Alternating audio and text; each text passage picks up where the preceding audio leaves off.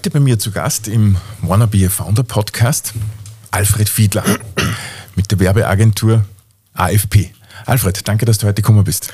Sehr gerne bin ich deiner Einladung gefolgt. Freue mich, dass ich da sein kann. Freut mich sehr.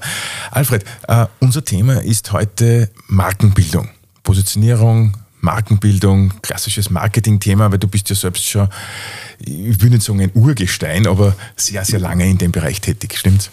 So ist es, über 30 Jahre in der Marke zu Hause. Was, was sagst du jetzt oder was würdest du jungen Gründerinnen und Gründern raten zum, zum Thema Marke? Weil ich, ich behaupte jetzt einfach einmal, dass eine Marke ja nicht von heute auf morgen aufgebaut ist, aber relativ schnell zerstört werden kann. Ja, vollkommen richtig. Äh, es dauert Jahre, Jahrzehnte, um eine Marke aufzubauen und es geht in Sekunden, eine Marke zu zerstören. Und was wichtig ist, eine Marke wird immer von innen aufgebaut und eine Marke wird auch immer von innen zerstört. Äh, das ist etwas ganz, ganz Wichtiges. Es ist nicht das Umfeld, es sind nicht die politischen Rahmenbedingungen, es ist nicht der Mitbewerb. Es ist das Unternehmen selbst, das die Marke aufbaut und auch das Unternehmen selbst, das, es, das die Marke dann wieder zerstört. Wie kann ich mir das jetzt vorstellen, äh, gerade als junge Gründerin oder als junger Gründer, äh, du sagst von, von innen aufbauen. Äh, gibt es da einen Prozess, gibt es da eine Strategie, gibt es da irgendeinen einen, einen Leitfaden? Ja? Äh, oder, oder wie lebt man das Ganze? Was ganz wichtig ist, ohne es zu verkomplizieren, erfolgreiche Marken erfüllen drei Grundvoraussetzungen. Das hat der Jim Collins untersucht, schon vor über 20 Jahren, und er nennt das ganze Igel-Prinzip. Für eine starke Marke, für ein starkes Unternehmen brauchst du eine Passion. Was für einen Bedarf, welches Bedürfnis willst du decken? Diese Passion muss im Unternehmen sein. Der zweite Kreis ist, worin können wir die Besten sein? Wenn wir dieses Bedürfnis, diesen Bedarf decken. Und dann kommt das dritte, der wirtschaftliche Motor, äh, das skalierbare Produkt. Am besten einfach, nur besser als alle anderen. Das heißt, Passion, der Drang, der Beste sein zu wollen und hervorragende Leistungen zu bringen. Das ist die Grundvoraussetzung. Und wenn ich mich auf das konzentriere, und, und wie gesagt, äh, Jim Collins hat 1999, 2000 äh, Qualitäts- und Quantitätskriterien für erfolgreiche Unternehmen festgelegt. Und er hat über die 500 Forbes-Unternehmen äh, gelegt und siehe da, es sind dann doch elf Unternehmen übergeblieben, die diese Kriterien erfüllt haben und mit denen hat er sich beschäftigt. Und eines der sieben Erfolgsprinzipien war eben die, das Eagle-Prinzip, äh, Passion, die besten wirtschaftlicher Motor. Passion, die Besten zu sein und der wirtschaftliche Motor. Äh, was ist dieser wirtschaftliche Motor? Ist das dann das Geschäftsmodell dahinter? Das ist das Geschäftsmodell, das Produkt, die Dienstleistung, was auch immer. Ähm, und man kann das Ganze, ja, das Ganze muss man jetzt noch einmal sehen. Erfolgreiche Marken haben immer einen Unternehmer, der das Kappel hat, der für dieses Geschäfts, für diese Passion brennt und darin auch der Beste sein will. Das ist auch ein ganz wesentlicher, Volk, äh, wesentlicher Faktor für die Marke. Das heißt, du sagst, dass, äh, dass ganz vorne immer einer stehen muss, äh, der für diese Marke dann letztendlich steht. Jetzt, jetzt, ja, genau das ist es. Äh, und, und das zieht sich durch, äh, wenn man sich mit Unternehmen und Marken beschäftigt, wie ein roter Faden durch. Und Josef Zauner, äh, große Konditormeister aus Bad Ischl, hat es einmal auf den Punkt gebraucht, wie ich ihn gefragt habe, Herr Zauner, verraten Sie mir Erfolgsgeheimnis. Da blitzen die Augen auf und sagt er, das ist ganz einfach. Sie müssen Ihren Beruf lieben, dann werden Sie Produkte herstellen, mit denen werden Sie Ihre Kunden erfreuen nicht begeistern, erfreuen, hat er gesagt. Und dann stellt sich der wirtschaftliche Erfolg von ganz alleine ein. Und dann macht er eine kurze Gedankenpause und sagt, wissen Sie, und viele denken das von der falschen Seite, dann wird das nie etwas. was wollte er damit zum Ausdruck bringen? Du musst für das, was du tust, brennen, eine Begeisterung haben. Dann wirst du auch der Beste werden und dann wirst du skalibbare Produkte haben, ob das jetzt ein Zaunerstuhl oder ein Softwareprogramm ist. Es ist egal. Was hast du da für, für Beispiele jetzt, nationale, internationale, wo, wo quasi einer vorne steht und, und, und die Marke vorantreibt? Zauner, hast du schon gesagt? Zauner, äh, wer, wer da auf alle Fälle genannt werden muss, ist äh, der Didi Mateschitz mit Red Bull, ähm, der das in einer Konsequenz vorangetrieben hat. Einmal erlebt, da ist es darum gegangen, das war Ende der 80er Jahre, da war das Unternehmen schon sehr erfolgreich, ähm, darum gegangen, ob er einen Behindertenweltcup sponsert. Er hat gesagt, das ist eine ganz eine tolle Geschichte, aber mit Red Bull sicher nicht, weil ein Slalom bleibt ein Slalom und ist nicht, auch wenn das jetzt von äh, Menschen mit Behinderungen durchgeführt wird, äh, ausgeübt wird, aber das ist nicht äh, verrückt genug.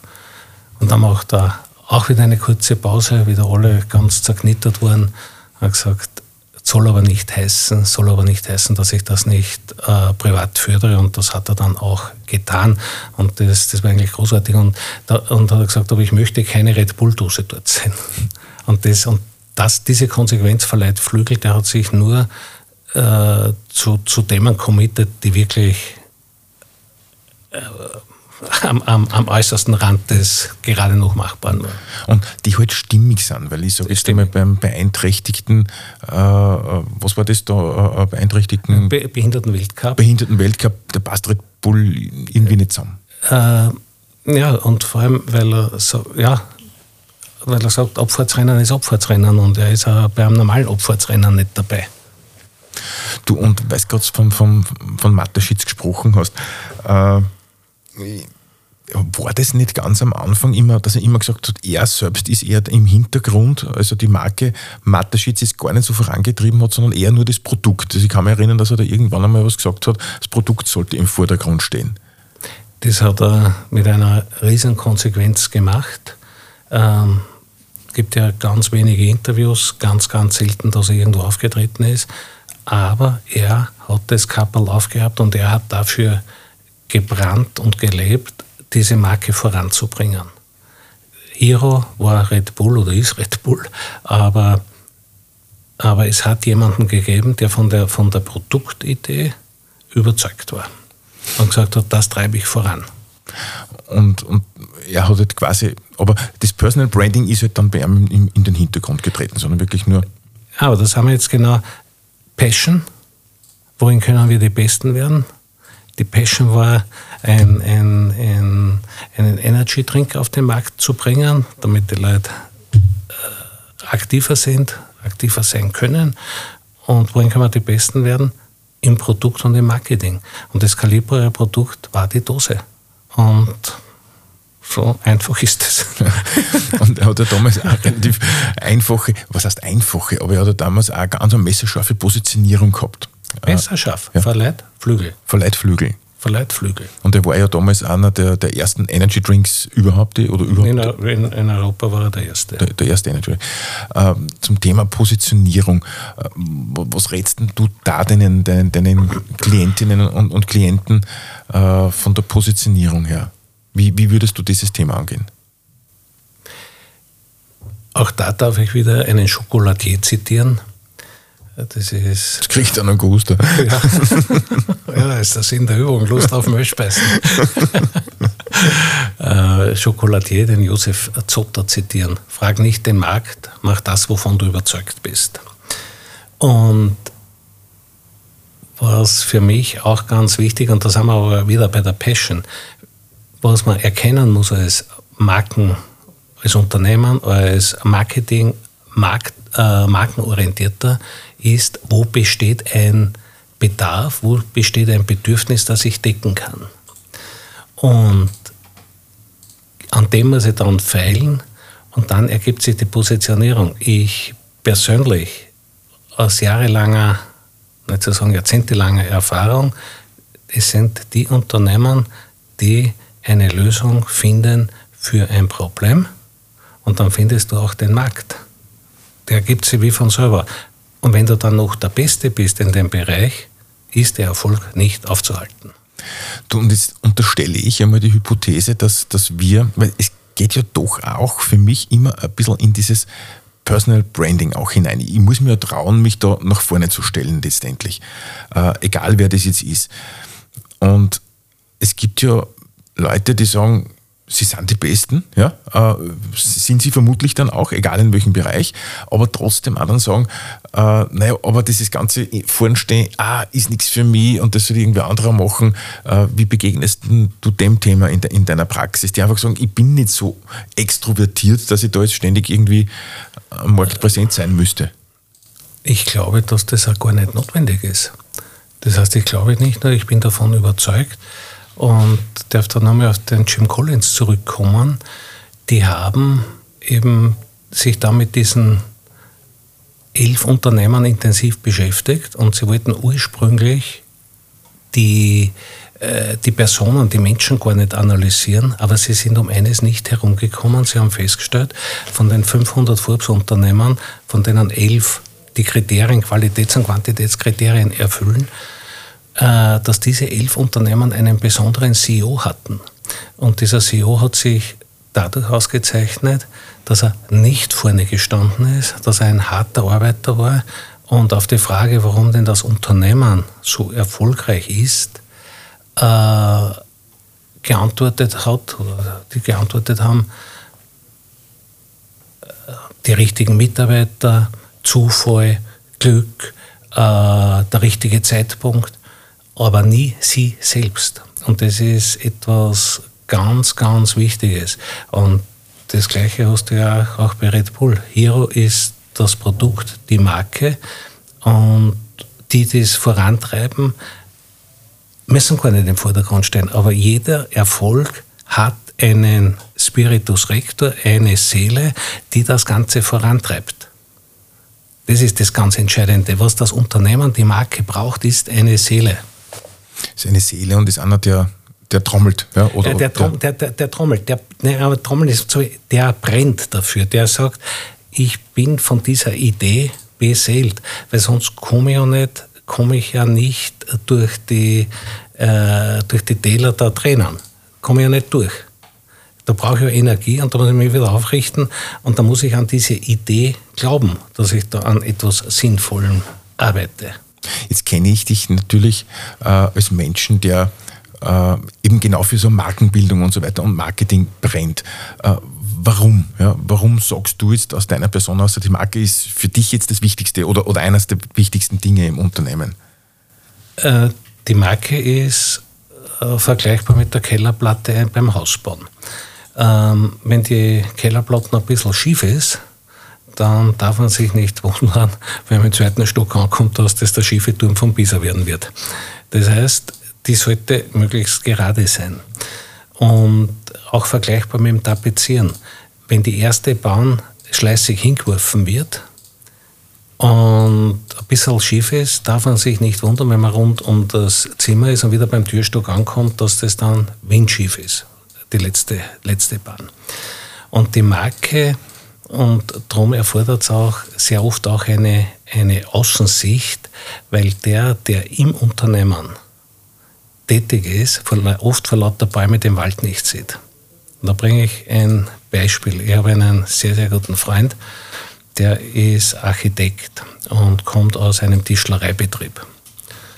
Und wie er seinen Vater eröffnet hat, er will Architektur studieren, hat er gesagt, das ist eine ganz tolle Idee aber vorher wäre es Tischler.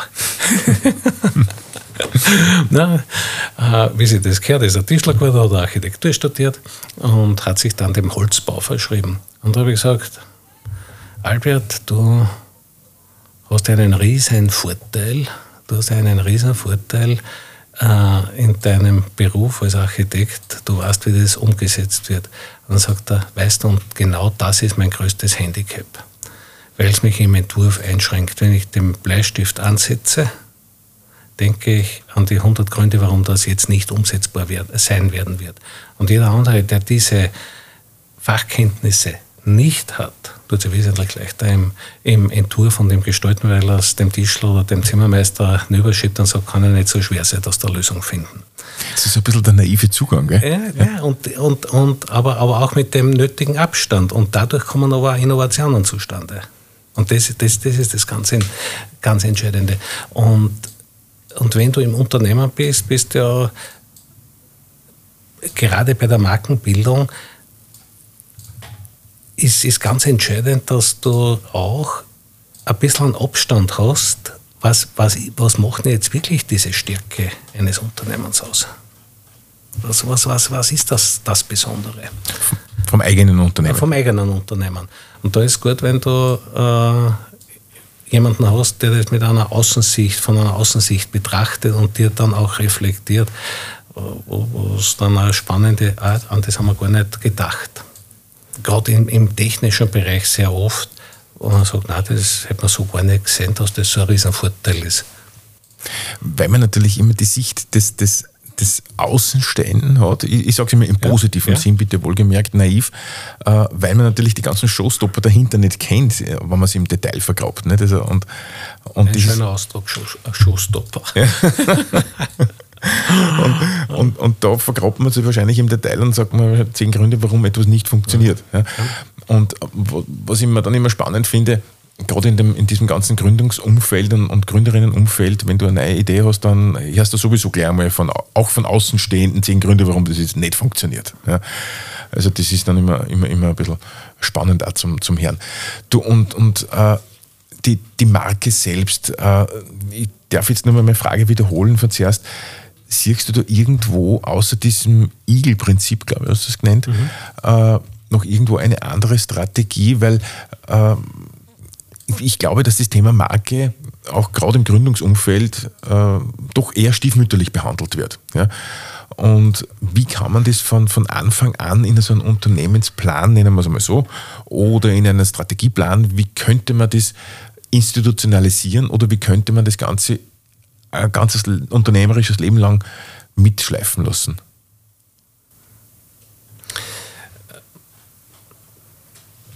Mit dem, die Marke, das musst du dir vorstellen wie, wie ein Baum. Ähm, je stärker die Wurzeln, umso größer kann er sich entfalten. Und was ganz entscheidend ist, die, die Marke ist mehr als ein Markenzeichen, mehr als ein Logo, mehr als ein Name. Und, und bin oft konfrontiert mit der, mit, der, mit der Frage, ja, das sind ja Coca-Cola und wie sie alle heißen. Und äh, die haben es ja leicht und das sind große Marken. Im Grunde genommen ist jeder und alles eine Marke eine bekannte Marke, eine starke Marke, eine schwache Marke, eine nationale Marke, eine regionale Marke, eine internationale Marke. Der Armin Wolf ist eine Marke. Das ist der, der ähm, hin und wieder Menschen auf den Grill setzt, äh, ist eine Marke. Siemens ist eine Marke. Hätte aber der Herr Siemens Baumgartnerkassen, dann würde man heute Baumgartner Atomkraftwerke haben und nicht Siemens. Das heißt, was will ich damit sagen?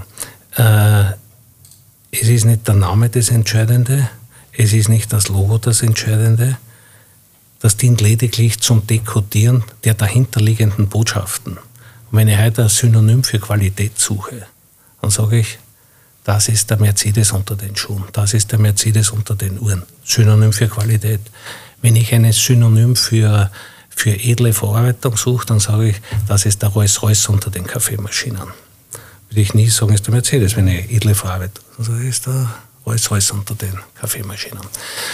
Und bei einer Marke kommt es auf den genetischen Code an, der dahinter liegt. Und das soll jetzt bitte nicht esoterisch klingen. Da geht es auch um das Feinstoffliche. Selbst Markenartikelunternehmen von zehn Produkteinführungen floppen acht. Warum? Weil da irgendeine Kleinigkeit nicht passt. Und mit dieser Kleinigkeit, und das ist das Feinstoffliche, das macht eigentlich dann die Marke aus. Und ich bringe da ein sehr das Beispiel der Musik. Äh, die Wiener Philharmoniker, wenn die in Donauwalzer spielen, hört sich die anders an, als wenn in die äh, Berliner Philharmoniker spielen. Beide hervorragende Orchester, beides äh, hervorragende, äh, zusammengesetzt aus hervorragenden Musikern, aber trotzdem hört sich anders an. Und da spielt sich dazwischen etwas ab. Und der, der Chef der äh, Wiener äh, wurde einmal gefragt, äh, der Froschauer, warum denn das ein besonderer Klangkörper ist. Und hat er mit einem Augenzwinkern gesagt, wir haben halt mit den, noch mit den Komponisten gespielt. Und das ist offenbar in dem Klangkörper drinnen. Wenn ich das richtig verstanden habe, dann sagst du, dass der Markenname per se, der dann ganz vorne steht, ja quasi nur das Aushängeschild ist und äh, eigentlich vollkommen wurscht ist, was da vorne steht. Ja. Weil bei uns geht es nämlich oft auch um das, wie benennen wir uns denn, äh, wie, wie soll das Unternehmen heißen, wie das Produkt heißen. Da gibt es immer diese Entscheidungen. Du, glaubst du, dass irgendeine Agentur selbst wenn sie unter Drogen steht, auf die Idee, gibt, äh, auf die Idee kommt, ein Unternehmensgons zu nennen. Nein, er heißt halt Skons und hat gesagt, ranz nicht, kauf. Ganz eine klare Botschaft. Das heißt, der Name, natürlich ist klasse, wenn du einen, einen, einen klingenden Namen hast, aber im Grunde genommen, du kennst sicher einige Herberts und Trotzdem ist jeder Herbert anders, wenn ich an den Herbert von Karajan denke. Mhm. So, und das heißt, Herbert ja, ist ein Name wie jeder andere. Es kommt darauf an, wie, wie, wie und womit er denn aufgeladen ist. Und darum, ja, es ist schon gut, wenn man einen guten Namen hat, es ist schon gut, wenn man ein guten, äh, gutes Design hat, ein schönes Logo hat, das ist schon gut. Wichtiger ist da schon der Claim. Der Claim ist schon wesentlich wichtiger dass ich sage, Vorsprung durch Technik, verleiht Flügel, Freude am Fahren. Also du sagst, dieser, dieser Claim. Äh, Der Claim, das ist, das ist, das, da, da, das, das ist schon die halbe Miete, weil der soll den USB auf den Punkt bringen. Wir haben da jetzt äh, im, im Investitionsgüterbereich einen, einen tollen Wurf gemacht für Equens, ein großer, großer Energiekonzern. Die haben eine Hochleistungswärmepumpe auf den Markt gebraucht mit ähm, sehr hohen Innovationsgrad, äh, nämlich Abwärme, Wärmepumpe, äh, zu, äh, also Abwärme über die Wärmepumpe von 35 Grad bis auf 95 Grad zu erhitzen. Das ist eigentlich eine neue Produktkategorie geworden.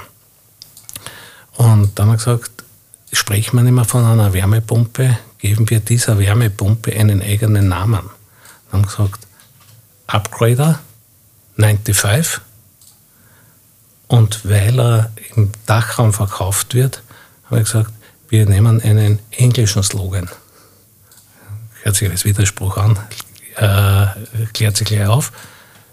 Äh, Upgrader 95 Tailor-Made Heat Pump Solutions. Heat Pump ist die Übersetzung für Wärmepumpe, aber für den deutsch sprechenden Native Speaker Deutsch hört sich Heat einfach heißer an als warm, als ja. Wärme. Selbst wenn ich Hochleistung habe. Und die, äh, Upgrader 95 habe ich ganz klar den Game, äh, die, die Aussage drinnen, wir upgraden das auf 95 Grad, das ist die Produktinnovation mit Kältemittel Ammoniak, äh, umweltfreundlich und TaylorMade, weil da viel Software dabei ist, nicht nur Hardware. TaylorMade, das muss genau an diese Abwärmeanlage angebunden sein. TaylorMade Heat Pump Solutions. Und weil du gerade im äh, gefällt mir gut, ja, äh, weil es endlich einmal was anderes ist als HLP 9756 45 Ja. Äh, diese ganzen gerade Industriegüterbezeichnungen oder auch zum Teil Konsumgüterbezeichnungen sind ja immer der Wahnsinn. Ja. Äh, wenn man jetzt in die Autoindustrie schaut, da gibt es ein, äh, name it, BMW, ja, mhm. X1 bis, wie viel haben wir jetzt schon? Keine Ahnung. Sieben? Keine Ahnung. Äh, extrem kreativ. Ja? Ja.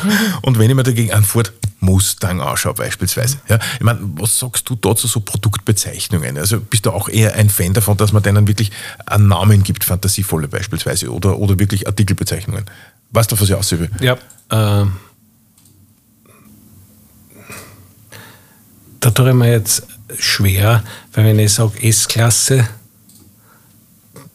dann kommt da hinten noch natürlich die Kubatur. Aber S-Klasse ist ein Begriff für sich geworden. Oder die 7er-Serie ein Begriff für sich geworden. Äh, wobei ich schon bei dir bin, oder der 911er. äh, ist, ist, ist, eine Marke. Ja? Ist eine Marke, weil ich sage 911er und es geht ein Bild auf. Wobei eins hochspannend ist, der 911er ist das einzige Fahrzeug, das von der Gründung bis jetzt und Land Rover, muss man auch dazu sagen, von der, von der Erstauflage bis heute unverändert ist im genetischen Code. Unverändert. Es hat noch einmal einen Ausrutscher gegeben beim 911 wo statt runde Scheinwerfer so Trainern äh, Scheinwerfer eingesetzt wurden, hat die Community gar nicht gut geheißen. Aber, aber das ist auch hochspannend das kein Retro-Auto, den 911, den du heute siehst, das ist einfach die logische und konsequente Weiterentwicklung des genetischen Codes. Ganz, ganz ein tolles Beispiel. Aber du hast, du hast den Namen recht, es gibt schon wie Ford Mustang, äh, VW Scirocco, Golf GT, äh, da sind schon, habe auch nicht gesagt VW, VW 725. Genau, ja. Und gerade bei Industriegütern, aber ob da der Name dann so wichtig ist, egal ob das jetzt eine Zulieferindustrie ist oder wie auch immer, Weiß ich auch nicht. Wobei die Markengesetze gelten überall. Und was auch wichtig ist, solange Menschen die Entscheidung treffen, spielt die Emotion auch eine ganz große Rolle. Ist mir die Marke sympathisch, ist sie mir unsympathisch? Und da vielleicht auch etwas dazu. Für einen Markenaufbau, was ich nicht kenne, kann ich nicht kaufen was ich kenne, zutiefst unsympathisch finde, werde ich auch nicht kaufen, weil es blöderweise für fast alles ein Substitut gibt. Was ich kenne, sympathisch finde, aber inkompetent, für meine, äh, inkompetent heute für meine Aufgabenstellung, werde ich ebenfalls nicht kaufen. Frei nach dem Motto, kenne lieber, aber blöd. Du hast gerade das Stichwort gegeben, Emotion. Äh, wie kann ich denn bei einer Marke Emotion schaffen? Gibt es da einen bestimmten Trick dahinter oder geht das automatisch im Sinne der Firmenentwicklung mit? Ich glaube mal, automatisch geht gar nichts im Leben. Hm. das ist so ein Erfahrungswert. Ja. Oder eine Erfahrung, nicht Wert, eine Erfahrung. Und Emotionen muss ich leben und nicht etikettieren. Und das strahlt eine Marke aus oder sie strahlt nicht aus. Ich kann drüber schreiben, äh, freundliches Service, wenn der missmutige äh, Mitarbeiterinnen und Mitarbeiter im Geschäft stehen, dann kann ich das plakatieren, so intensiv ich will, man wird es mir nicht abnehmen. Und da sind wir wieder, es strahlt von innen nach außen und Emotion, das muss leben. Sind wir wieder bei der Passion ganz vorne. Ne? Da sind wir wieder bei der Passion und ich brauche, ich muss meinen Beruf leben. Da wir, kommen wir auch zum Csikszentmihalyi dieses Thema Work-Life-Balance ist ein großes Thema, weil wir Work nicht als Life interpretieren, sondern das dient lediglich für viele Menschen lediglich dazu, um sich das Live zu finanzieren. Work, um Live zu finanzieren. Und ich kann ein und dieselbe Tätigkeit, ein und dieselbe Tätigkeit als unterbezahltes Arbeitsleid definieren und dieses Beispiel bringt er eben, der äh, Csikszentmihalyi, einer der, der, großen Psychologen, äh, vor zwei, drei Jahren gestorben, ein Exil, äh, Italiener, ungarische Eltern, Italien auf die Welt gekommen, dann nach Chicago äh, an der Universität gelehrt, hat das äh, berühmte und bekannte Buch Flow geschrieben. Und da beschreibt er einen Prozess, als unterbezahltes Arbeitsleid, wenn man einen Mitarbeiter er sucht, er möge doch um 3 Uhr in der Früh aufstehen, 100 Kilometer irgendwo hinfahren, dann einen steilen Berg hinaufgehen über unwegsames Gelände, sich dann auf ein Holzgerüst setzen, es ist sehr kalt, dort äh, drei Stunden ruhig verharren äh, und beobachten, dann zurückkommen und dann pünktlich um 8 Uhr in der Früh zu rapportieren.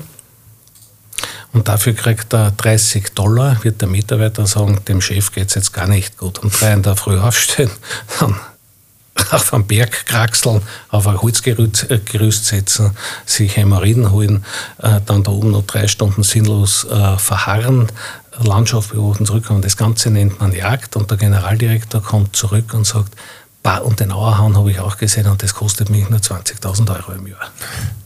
Ein und dieselbe Tätigkeit einmal als Arbeitsleid definiert und auf der anderen Seite einmal definiert als das ultimative Erholungserlebnis. Und wenn ich etwas tue, tue es mit Liebe, weil wir es sowieso tun. Und selbst wenn du einen Geschirrspüler ausräumst, kannst du das mit einer gewissen Freude machen oder, oder dir selber, selber im Weg stellen. Heißt, äh, war super Definition ist von diesem ganzen Work-Life-Balance, ja, äh, weil wir Work nie als Life definieren. Ja. Und das ist aber ein ganz wesentlicher Faktor für den Markenerfolg. Und da bin ich wieder beim Jim Collins, äh, der ist da ganz, ganz toll. Nicht das Was ist das Entscheidende, sondern wer. Die Mitarbeiterinnen und Mitarbeiter, das ist das Entscheidende.